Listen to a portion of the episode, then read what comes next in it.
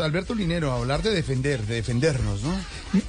A mí particularmente me parece que no es la actitud vivir en defensa. Yo creo que lo que necesitamos es vivir más bien en libertad.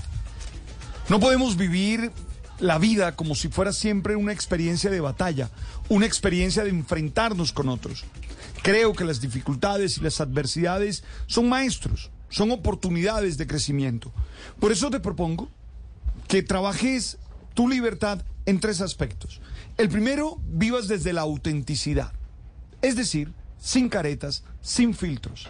Sé tú, expresa tu esencia, expresa eso que te hace ser único e irrepetible. No intentes agradar, no intentes camuflarte, mimetizarte para que los otros te aplaudan. Entonces, sé tú mismo, sé auténtico. Lo segundo, sé respetuoso frente a los demás. Trata de aceptar al otro en su diferencia. Carl Rogers decía que si nosotros somos capaces de tener una aceptación total del otro, el otro puede vivir libremente. Entonces hay que ser muy respetuoso. No pretendamos cambiar a los demás. A veces hacemos el esfuerzo de que el otro sea como uno quiere que sea.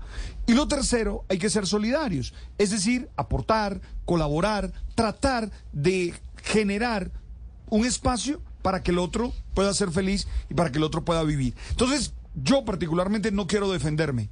Quiero vivir libremente, siendo auténtico, siendo respetuoso de los demás y siendo solidario para que podamos ser más que felices.